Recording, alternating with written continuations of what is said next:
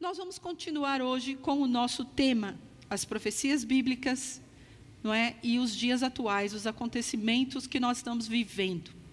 Muitas pessoas não estão interessadas, não estão interessadas, infelizmente, em entender os sinais dos tempos. Algumas acreditam que é melhor não pensar nisso, é deixar para depois. E muitas pessoas, na verdade, sentem medo. Na semana passada a gente falou um pouquinho sobre isso.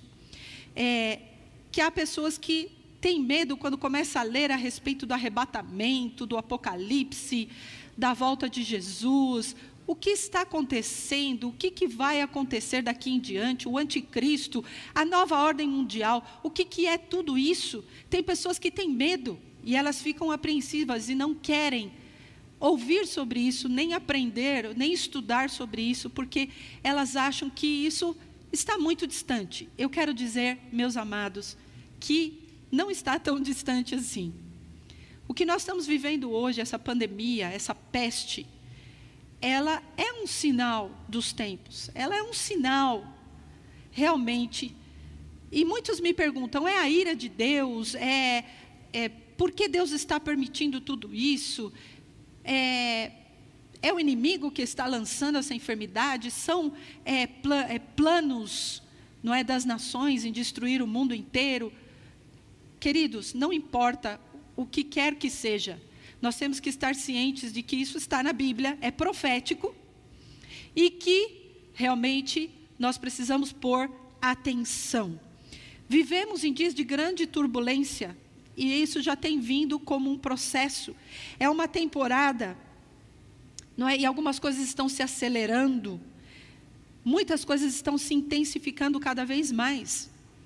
Então, nós entendemos que nesse tempo, pela palavra de Deus, profeticamente falando, haverá um crescimento das, do mover das trevas, do mover satânico, infelizmente, a violência, é, atividades demoníacas, perversão, e até o corpo de Cristo, a igreja do Senhor Jesus, tem sido influenciada por tudo isso, tem sido é, tem se deixado levar por as coisas que estão sendo faladas no mundo, e nós precisamos prestar atenção, amados, porque nem tudo que é falado em nome do amor, em, nem tudo que é falado em nome da, da, da, da compreensão, é, da diversidade, nem tudo isso está na palavra de Deus. E eu, como profeta do Senhor, eu preciso alertar você. Eu não posso deixar de dizer para você como é importante nós entendermos o que a palavra de Deus diz a respeito de tudo isso. Mas no meio de tudo isso, há uma esperança. Nós temos confiança. Sabemos que Deus no meio de todo esse caos, está por levantar um grande avivamento. É promessa da palavra de Deus. Lá em Joel capítulo 2, o Senhor diz que nos últimos dias ele derramaria do seu espírito sobre toda a carne. E eu não sei você, mas eu estou numa grande expectativa, orando por isso, clamando. E eu sei que Deus já está trazendo esse avivamento, porque muitas pessoas, dentro das suas casas, estão sendo avivadas pelo Espírito Santo. Estão lendo mais a Bíblia, estão orando mais com a sua família, estão realmente vivendo esse tempo em que o Senhor está trazendo o entendimento de que nós temos que voltar a viver algumas coisas que nós deixamos para trás no passado. As profecias bíblicas já se cumpriram, muitas delas, e muitas estão por se cumprir totalmente. E existem profecias que têm tempos de cumprimento, elas se cumprem em partes. Como eu disse agora há pouco, Joel capítulo 2 é, está descrevendo acontecimentos que virão ainda no futuro, mas o primeiro cumprimento dessa palavra foi ali no dia de Pentecostes, quando o apóstolo Pedro se levantou e falou a respeito do Espírito Santo e pregou, muitas pessoas se converteram, mas ali naquela época também houve um grande avivamento, mas esse avivamento intenso, ele está por vir. Amém? Esse avivamento intenso está por chegar e eu estou aguardando por isso com todo o meu coração. Nós sabemos que Deus não quer que nós estejamos em escuridão. Deus revela, Deus fala, Deus confirma tudo aquilo que Ele pré-estabeleceu na Sua palavra. Vocês lembram que eu falei que existe uma linha do tempo de eternidade a eternidade? Deus já estabeleceu todos os seus planos e os seus propósitos. Deus já estabeleceu um destino para cada um de nós. E nós não precisamos ter medo, porque o Senhor está conosco e vai nos guiar em todo o momento. E, e quando Deus nos dá através da Sua palavra, as profecias bíblicas, Ele faz porque Ele nos ama e porque Ele quer que nós não vivamos na incerteza. Ele quer que nós vivamos sem confusão, sem estar confundidos e sem insegurança. Ele queria que nós soubéssemos. Então, ali em 2 Pedro, no capítulo 3, versículos 3 e 4, 2 Pedro você que está aí com a tua Bíblia aberta, você que está participando, pega a palavra de Deus, porque é a palavra de Deus que realmente nos fala, que nos ministra. 2 Pedro capítulo 3, versículos 3 e 4 diz assim: das palavras proferidas no passado pelos santos profetas e do mandamento do nosso Senhor e Salvador, que os apóstolos de vocês lhes ensinaram, Antes de tudo, saibam que nos últimos dias surgirão escarnecedores, zombando e seguindo suas próprias paixões. Eles dirão: O que houve com a promessa da sua vinda? Desde que os antepassados morreram, tudo continua como desde o princípio da criação. Então, há muitas pessoas dizendo: onde, quando é que vai se cumprir a promessa da vinda de Jesus? Muitos já profetizaram, já houve muitas previsões de que Jesus ia voltar, já houve previsão é, de, de, de, pessoas que se isolaram em alguns lugares e ficaram esperando a vinda de Jesus. Existiam as previsões dos maias, não é 2012, e outros tipos de previsões, e Jesus não veio. Mas, queridos, essa promessa nós temos. E o, tudo o pano de fundo mundial o pano de fundo global está sendo preparado, não é? Tudo que está acontecendo em Israel desde 1948, quando Israel se estabeleceu como uma nação e o povo de Israel começou a voltar, tudo isso já é um pano de fundo, já é, uma, é um relógio que está ali, tic-tac, tic-tac, voltando. O tempo está passando e Jesus está se preparando para voltar. Contagem regressiva. Isso não é para nos amedrontar, é para nos trazer alegria. Então, muitos ficarão inseguros, muitos irão zombar. Isso não vai acontecer, isso nunca vai acontecer, mas já está acontecendo. Nós temos que observar os sinais que estão acontecendo nas nações os sinais que estão acontecendo na igreja, os sinais que estão acontecendo no mundo. A igreja de Cristo precisa despertar, eu e você. Somos a igreja de Cristo, precisamos despertar para essa realidade. Deus quer nos livrar de todo medo. Eu gosto muito desses salmos. Salmo 56, versículo 3, que diz assim: Mas eu, quando estiver com medo, confiarei no Senhor. Não tenha medo. Se Deus deixou na Bíblia todo o esquema profético de tudo que aconteceu e tudo que vai acontecer, então é porque Ele quer que nós tenhamos paz e que nós confiemos, confiemos e deixemos de lado todo medo. Agora, as profecias bíblicas que falam muito a respeito do final dos tempos, grande parte delas foi o próprio Jesus quem falou. E eu gosto muito de pensar em algo que eu preparei até uns slides para vocês porem atenção em algo que eu acho muito importante. Jesus Cristo, é, em Jesus estavam manifestos, foram manifestos os cinco ministérios. Jesus Cristo foi um apóstolo é, lá em João 20 e 21 diz: novamente Jesus disse: Paz seja com vocês, assim como o Pai me enviou, eu os envio. Jesus foi enviado, a palavra apóstolo significa enviado. Jesus foi mestre. Vocês me chamam mestre e Senhor, com razão, pois eu sou. João 13, 3. Jesus foi mestre, Jesus foi evangelista. Jesus ia passando por todas as cidades e povoados, ensinando nas sinagogas, pregando as boas novas do reino e curando todas as enfermidades e doenças. Mateus 9, 35. Jesus foi pastor, aleluia. Eu sou o bom pastor, conheço as minhas ovelhas e elas me conhecem. João 10, 14. Mas Jesus foi profeta. Ouvindo as suas palavras, alguns dentre o povo disseram: Certamente este homem é profeta. João 7, 40. Jesus foi realmente apóstolo, mestre, evangelista, profeta e, e pastor mas as grandes profecias do Novo Testamento, que falam a respeito dos finais dos tempos, são proferidas pelo próprio Jesus.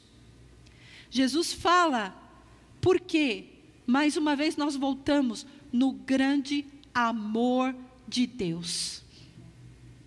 O grande amor de Deus. Eu quero que você, por um segundo aí, você se sinta amado, amado pelo Senhor.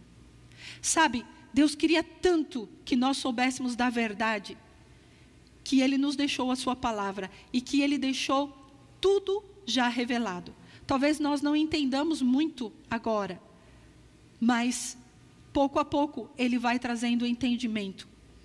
E essas profecias mostram, não é, que Jesus realmente estava interessado em que nós é, conhecêssemos todo o plano, todo o esquema profético da humanidade, para que nós não nos perdêssemos e para que nós pudéssemos ter a certeza desse amor, a certeza desse Senhor que se preocupava conosco. Tanto é que lá em Mateus, no capítulo 16, Mateus 16, de 1 a 4, a palavra diz assim: Os fariseus e os saduceus aproximaram-se de Jesus e o puseram à prova pedindo-lhe que lhes mostrasse um sinal do céu. Ele respondeu: Quando a tarde vem, vocês dizem, vai fazer bom tempo, porque o céu está vermelho. E de manhã, hoje haverá tempestade, porque o céu está vermelho e nublado. Vocês sabem interpretar o aspecto do céu, mas não sabem interpretar os sinais dos tempos. Uma geração perversa e adúltera pede um sinal miraculoso mas nenhum sinal lhe será dado, a não ser o sinal de Jonas. Então Jesus os deixou e retirou-se. Queridos, naquela época, os, as autoridades religiosas queriam sempre provocar Jesus. Eles queriam pegar Jesus de todo jeito, eles queriam que Jesus caísse em alguma contradição para que eles pudessem apontar o dedo. E quando a gente vê essa passagem, a gente vê os dois grandes inimigos, duas facções inimigas, fariseus e saduceus, se unindo para pegar Jesus, para tentar provocar Jesus, para que Jesus ficasse confuso e não soubesse o que ele ia responder. E então, é, esses religiosos, eles queriam sinais. Senhor Jesus nos dá sinais, nós queremos saber, nós queremos realmente que o Senhor demonstre que o Senhor é quem o Senhor é. E eu vou dizer uma coisa para vocês. Hoje em dia, muitas pessoas estão assim também. Olha, eu vou acreditar em Jesus só se ele fizer isso, isso e isso para mim. Eu vou acreditar em Jesus só se ele fizer tal e tal milagre. Eu vou, eu vou obedecer e servir a Jesus somente se Jesus me der um novo emprego, se Jesus curar alguém da minha família, se Jesus ouvir a minha oração do jeito que eu estou pedindo, eu vou crer em Jesus. E aqui esses religiosos estavam tentando pegar a Jesus, porque naquela época é, havia toda uma um conceito de que os profetas no passado tinham feito milagres, que até Moisés é, fez milagres, não é verdade, com a, com a vara, mas que também os feiticeiros do Egito também haviam feito milagres. Então eles queriam colocar Jesus à prova. Mostra para nós os seus milagres, os seus sinais, que nós queremos uma prova. Não é bem assim, eu só vou crer se eu tiver uma prova. E Jesus, conhecendo o coração deles e entendendo que eles estavam provocando, o estavam provocando, ele disse: Eu não vou dar nenhum sinal para vocês, a não ser o sinal do Jonas. Vocês, na verdade, sabem discernir todas as coisas, vocês são os entendidos. Vocês sabem olhar para o tempo, vocês sabem o clima, vocês sabem o que está acontecendo aqui, o que está acontecendo ali, mas vocês não sabem discernir os sinais dos tempos, vocês não estão entendendo nada. Foi o que Jesus quis dizer. Na verdade, aqueles homens, eles tinham um entendimento apenas natural das coisas. Eles, como Jesus disse, vocês podem discernir o clima, vocês podem discernir as estações, mas vocês não conseguem entender as coisas espirituais. E vocês precisam colocar atenção nas coisas espirituais. E eu vou dar para vocês uma algo com que vocês vão pensar, algo espiritual para que vocês possam entender. E aqui quando Jesus falou sobre Jonas, ele estava falando a respeito da sua morte e ressurreição, claro. Ele estava falando que ele ficaria também morto durante três dias, ele estava profetizando, e no terceiro dia ele iria ressuscitar. Assim como Jonas ficou dentro da barriga da baleia, vocês conhecem a história de Jonas? Era um profeta que foi levantado por Deus para pregar arrependimento, a misericórdia de Deus e a salvação de Deus para Nínive, que era a capital da Assíria. A Síria na verdade, naquela época era um conglomerado de países. E todos esses países se levantaram contra Israel. E eram nações que lutavam contra Israel e que queriam ver a destruição de Israel. Eles eram cruéis, eles eram maldosos, eles eram violentos. E eles se levantaram muitas vezes contra o povo de Israel para destruir o povo de Deus. E Deus não permitiu. Mas chegou um momento que Deus através do seu grande amor, e por isso muitas pessoas estão de acordo que o livro profético de Jonas, que está no Antigo Testamento, é um livro que fala sobre o evangelho no Antigo Testamento. Não é? Fala sobre a salvação, sobre o amor de Deus, a misericórdia de Deus. E Jonas, o profeta que foi enviado para falar e pregar sobre o amor de Deus a, um, a uma nação perversa e cruel, ele não quis ir, porque ele achava que a salvação era só para os judeus, porque ele achava que essa nação não merecia ser salva e ser liberta. Ele não, ele não acreditava que essas pessoas tão más poderiam ser libertas e salvas por Deus. Então o que, que ele fez? Ele fugiu. Ele pegou um barco e foi para uma outra direção contrária do que Deus havia mandado. Só que no meio desse, dessa viagem, uma grande tempestade começou a querer destruir esse barco. E aquele grupo de pescadores estavam ali tentando discernir o que estava acontecendo. Eles sabiam que alguma coisa estava acontecendo que não era normal, que aquela tempestade não era normal. E Jonas estava dormindo. Mas aí eles lançaram sortes e chamaram a Jonas e falaram: Olha, sorte caiu sobre você, você está causando todo esse mal para nós. Então ele disse: Então me joga no mar, porque ele não queria cumprir o propósito de Deus. E quando jogaram Jonas no mar, porque não teve jeito, ele foi engolido por esse grande peixe que muitos acreditam que era uma baleia. Porque eu estava lendo e estudando sobre isso, amados, e sabe, houve um caso nos anos de 1890 de um é, pescador, um baleeiro, que foi jogado ao mar por causa também de uma. De, quando ele jogou o arpão numa baleia, a baleia o puxou e terminou por engoli-lo. E ele saiu vivo dessa baleia. E ele contou a história dele, foi o que eles chamavam de Jonas do presente, não é? Daquela época, dos anos 1890. E realmente aconteceu. Então muitos dizem: ah, isso é uma história, isso é uma alegoria do Antigo Testamento.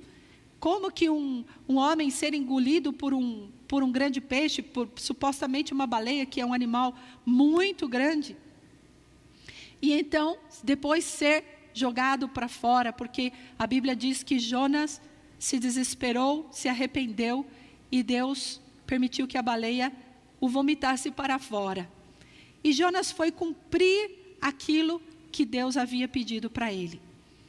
Agora, eu vejo duas coisas aqui. Eu vejo profeticamente que realmente esse, é, essa alegoria que Jesus faz, essa, é, essa citação que Jesus faz do profeta Jonas, ele faz porque ele está falando também da sua morte e ressurreição. Mas também eu acredito que Jesus estava falando sobre a grande manifestação de amor e de misericórdia que ele está levantando nos dias de hoje sobre uma geração perversa, uma geração que não acredita em Deus, uma geração que abandonou a Deus, uma geração que está buscando viver a sua própria vida e não considera a Deus em absolutamente nada. Uma geração que tem vivido a imoralidade, que não é, não tem amor, como diz ali em 2 Timóteo, no capítulo 3, de 1 a 5. 2 Timóteo 3, de 1 a 5, diz assim: Saiba disso, nos últimos dias sobrevirão tempos terríveis. Os homens serão egoístas, avarentos, presunçosos, arrogantes, blasfemos, desobedientes aos pais, ingratos, ímpios sem amor pela família irreconciliáveis, caluniadores, sem domínio próprio, cruéis, inimigos do bem, traidores, precipitados, soberbos, mais amantes dos prazeres do que amigos de Deus, tendo aparência de piedade, mas negando o seu poder, afaste-se também destes. Esse é o quadro que profeticamente o apóstolo Paulo colocou aqui em 2 Timóteo. Quando ele escreveu essa carta a Timóteo, ele estava profetizando e dizendo: Olha, saiba isso, presta atenção. Assim como Jesus queria que aqueles religiosos entendessem, entendessem os sinais, prestassem atenção. Aqui o apóstolo Paulo também estava profeticamente dizendo: Olha, nos últimos dias Vão haver pessoas que realmente não vão amar a sua família, não têm amor por ninguém. E Deus permitiu que nós estivéssemos fechados em família, não é verdade? O que, que Deus estava querendo? A reconciliação entre pais e filhos, a reconciliação entre marido e mulher. Deus queria que nós deixássemos todo o egoísmo, porque nós estamos conseguindo ajudar uns aos outros, estamos compartilhando o nosso alimento, estamos ajudando a distribuir cestas básicas, estamos olhando para as necessidades daquele que perdeu o seu trabalho, estamos sendo realmente mais compreensivos. É verdade ou não é? Deus permitiu, porque no tempo em que nós estamos vivendo, todas essas manifestações do homem, de tanta violência, vocês estão vendo tudo que está acontecendo nos Estados Unidos, terrível. Talvez você diga, ah, mas isso já aconteceu durante muitos séculos. A escravidão, é, a, a, a maldade que sempre foi realizada contra as pessoas de coros negros. Mas, queridos, o homem está cada dia pior. O homem está. Há muita maldade no seu coração, há muita soberbia. Soberbia no sentido de que não precisamos de Deus. Eu não preciso de Deus, eu não preciso da família, eu não preciso de ninguém. Mas não foi isso o que deu, o plano de Deus para o homem. O plano de Deus para o homem era que o homem vivesse em família, era que o homem vivesse em comunidade. Hoje as pessoas não são fiéis, não há fidelidade.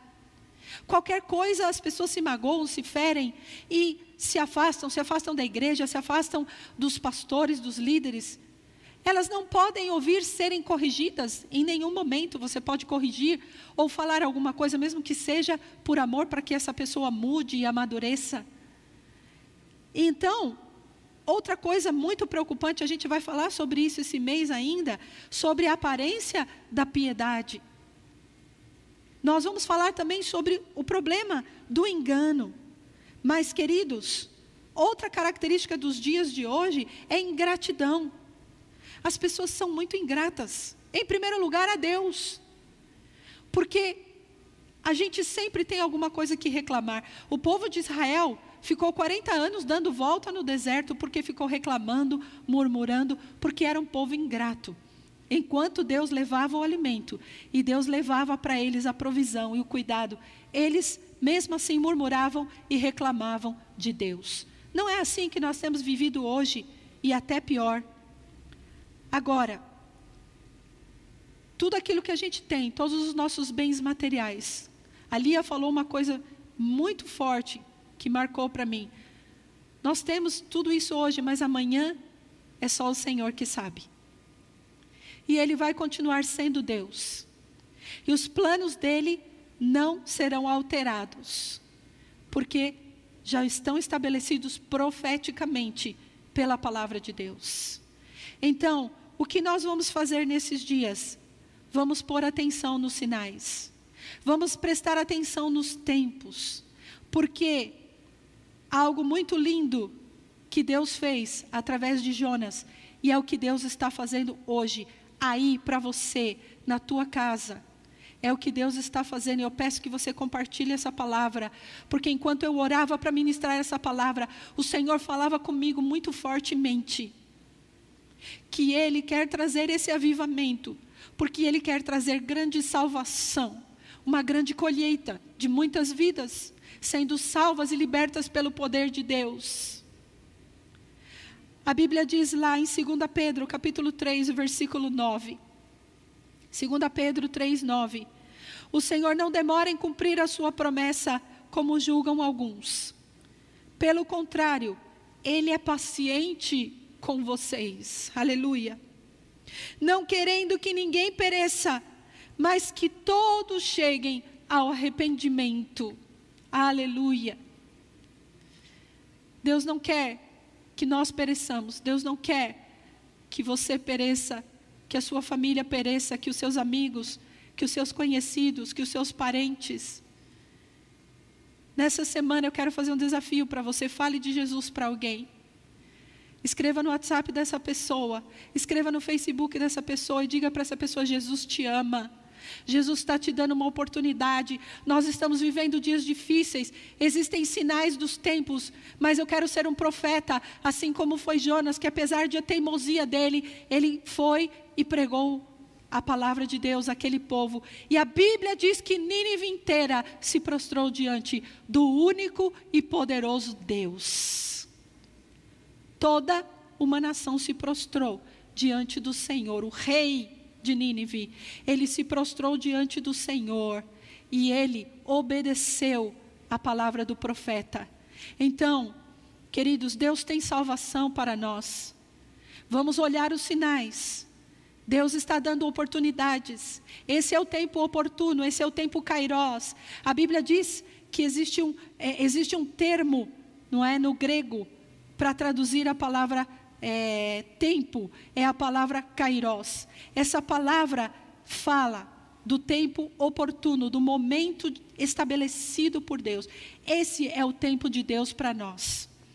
É tempo de nós buscarmos a Deus em arrependimento, em contrição e buscarmos a Sua presença. E sabermos que Deus quer visitar. O nosso tempo é de grande pecado, violência, maldade. Mas em Romanos, no capítulo 5, versículo 20, eu nem passei esse versículo ali para o nosso pessoal, mas o Espírito Santo falou comigo enquanto eu estava subindo aqui. Romanos 5, 20 diz: A lei foi introduzida para que a transgressão fosse ressaltada, mas onde aumentou o pecado, transbordou a graça. Aleluia! Oh, aleluia! Vivemos em dias onde há muita crueldade, muita maldade, muito pecado, muita imoralidade, onde há muita violência, onde as pessoas são egoístas, Mas onde abundou o pecado, transbordou a graça de Deus sobre a minha vida, sobre a tua vida, sobre a tua família, sobre a tua casa. Jesus está falando conosco hoje. Vamos pôr atenção aos sinais. Não vamos ser religiosos. Vamos buscar entender. E para terminar, eu quero ler esses dois versículos de Jonas e falar para vocês, lá no capítulo 4, o versículo 2. Ele orou ao Senhor: Senhor, não foi isso que eu disse quando ainda estava em casa? Foi por isso que me apressei em fugir para Tarsis. Eu sabia que tu és Deus misericordioso e compassivo, muito paciente, cheio de amor e que promete castigar, mas depois se arrepende. Ai, quando eu estava lendo esse texto, meu coração se encheu da presença do Espírito Santo. Eu sabia, Jonas sabia, ele foi realmente é, muito mal na sua postura como profeta. E geralmente na escola profética eu falo muito sobre isso. Que Deus está levantando uma geração profética para também anunciar o amor, a graça, o arrependimento. E que nós não podemos ser profetas que julgam as pessoas, que nós não podemos trazer a ira de Deus sobre a vida das pessoas, mas a graça e a misericórdia de Deus. E é isso que Deus queria fazer através de Jonas. E é isso que Deus quer fazer nessa geração profética que Ele está levantando. O Senhor disse para Jonas, capítulo 4, versículo 11: Contudo, Nínive tem mais de 120 mil pessoas que não sabem nem distinguir a mão direita da esquerda, além de muitos rebanhos. Não deveria eu ter pena dessa grande cidade? Oh, aleluia!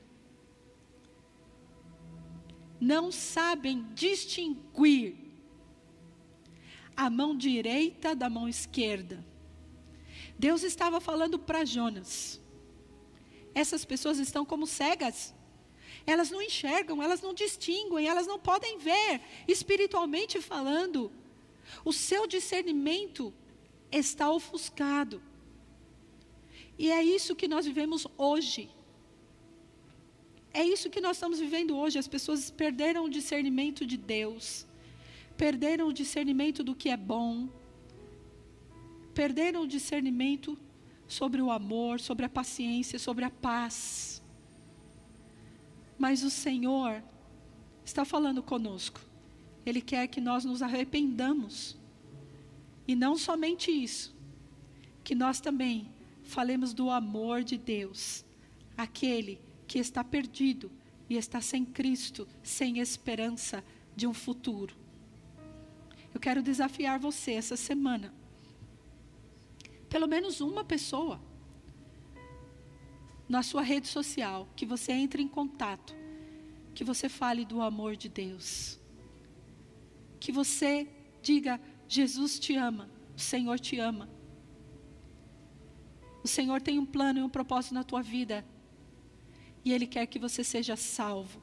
Por isso, nós temos a palavra de Deus, as profecias, que já foram estabelecidas há tanto tempo atrás,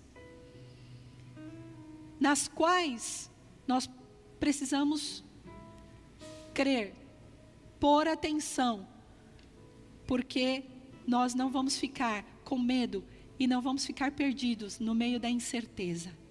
Aí na tua casa, fecha os seus olhos por um momento. E aí, com o teu coração contrito diante do Senhor, fala com Ele nessa manhã: Senhor, eu me entrego, eu me rendo a Ti, eu quero te obedecer, eu não quero fazer parte dessa lista que o apóstolo Paulo nos fala em Timóteo. Eu quero, Senhor, ser alguém que vive o fruto do Espírito, amor, gozo, paz, longanimidade, benignidade, bondade, fé, mansidão, domínio próprio. Eu quero ser cheio do teu espírito. Eu quero observar os tempos e perceber o que está acontecendo. Senhor, enche a minha vida com a tua graça, com a tua misericórdia. Eu preciso de ti, Senhor. Aleluia. Adora o Senhor nessa manhã. Oh, aleluia. Bendito o teu nome, Senhor.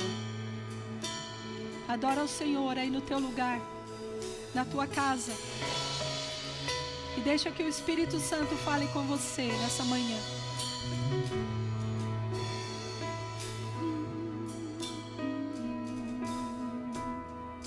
Este lugar, tu és real.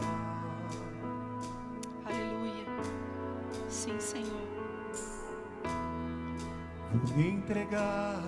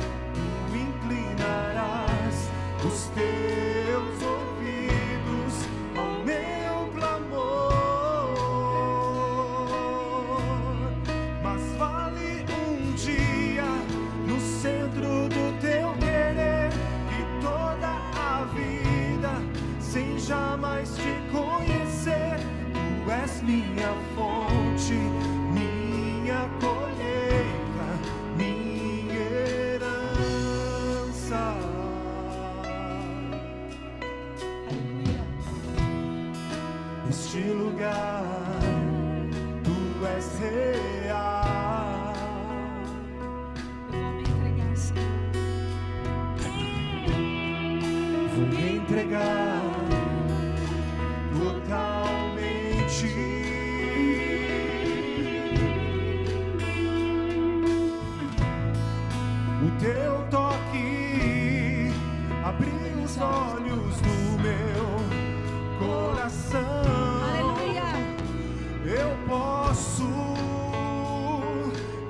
Enxergar e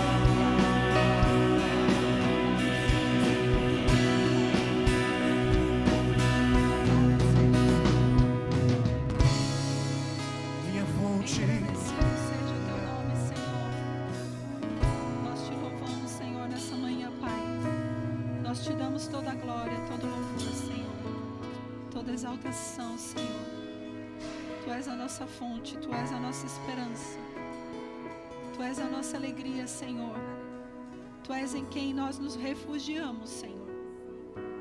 Tu és, Senhor, tudo aquilo que nós necessitamos nesse dia. Nós nos humilhamos diante de Ti, Senhor. Reconhecemos a necessidade que temos de Ti.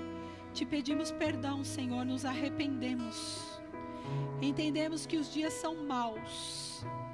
Entendemos, Pai, que o Senhor está no controle de tudo e que o Senhor não desampara aqueles que te buscam por causa do teu grande amor e da tua imensa misericórdia. E eu sei que o Senhor está dando um tempo oportuno para cada um de nós, para que nós te busquemos, para que nós possamos ouvir a tua voz, para que nós tenhamos o nosso coração na tua presença, na tua palavra, e que possamos, Senhor, ó Pai, viver os melhores anos da nossa vida, embora muitas coisas possam vir e acontecer, conforme diz a tua palavra profeticamente mas nós vamos viver as promessas que o Senhor fez para cada um de nós. Nós vamos viver e vamos, Senhor, caminhar, Senhor, firmados nessas promessas. Obrigada, Espírito Santo de Deus. Obrigada pela tua palavra nessa nesse dia, essa palavra que veio ao nosso coração. Amém. Que o Senhor abençoe a tua vida grandemente. Que o Senhor ministre com paz, com alegria. Que o Senhor te dê saúde, que o Senhor traga provisão, que o Senhor traga todo o cuidado que você necessita nesse tempo e que realmente a gente possa estar juntos aí todo esse tempo para a glória do Senhor. Fica com o Senhor.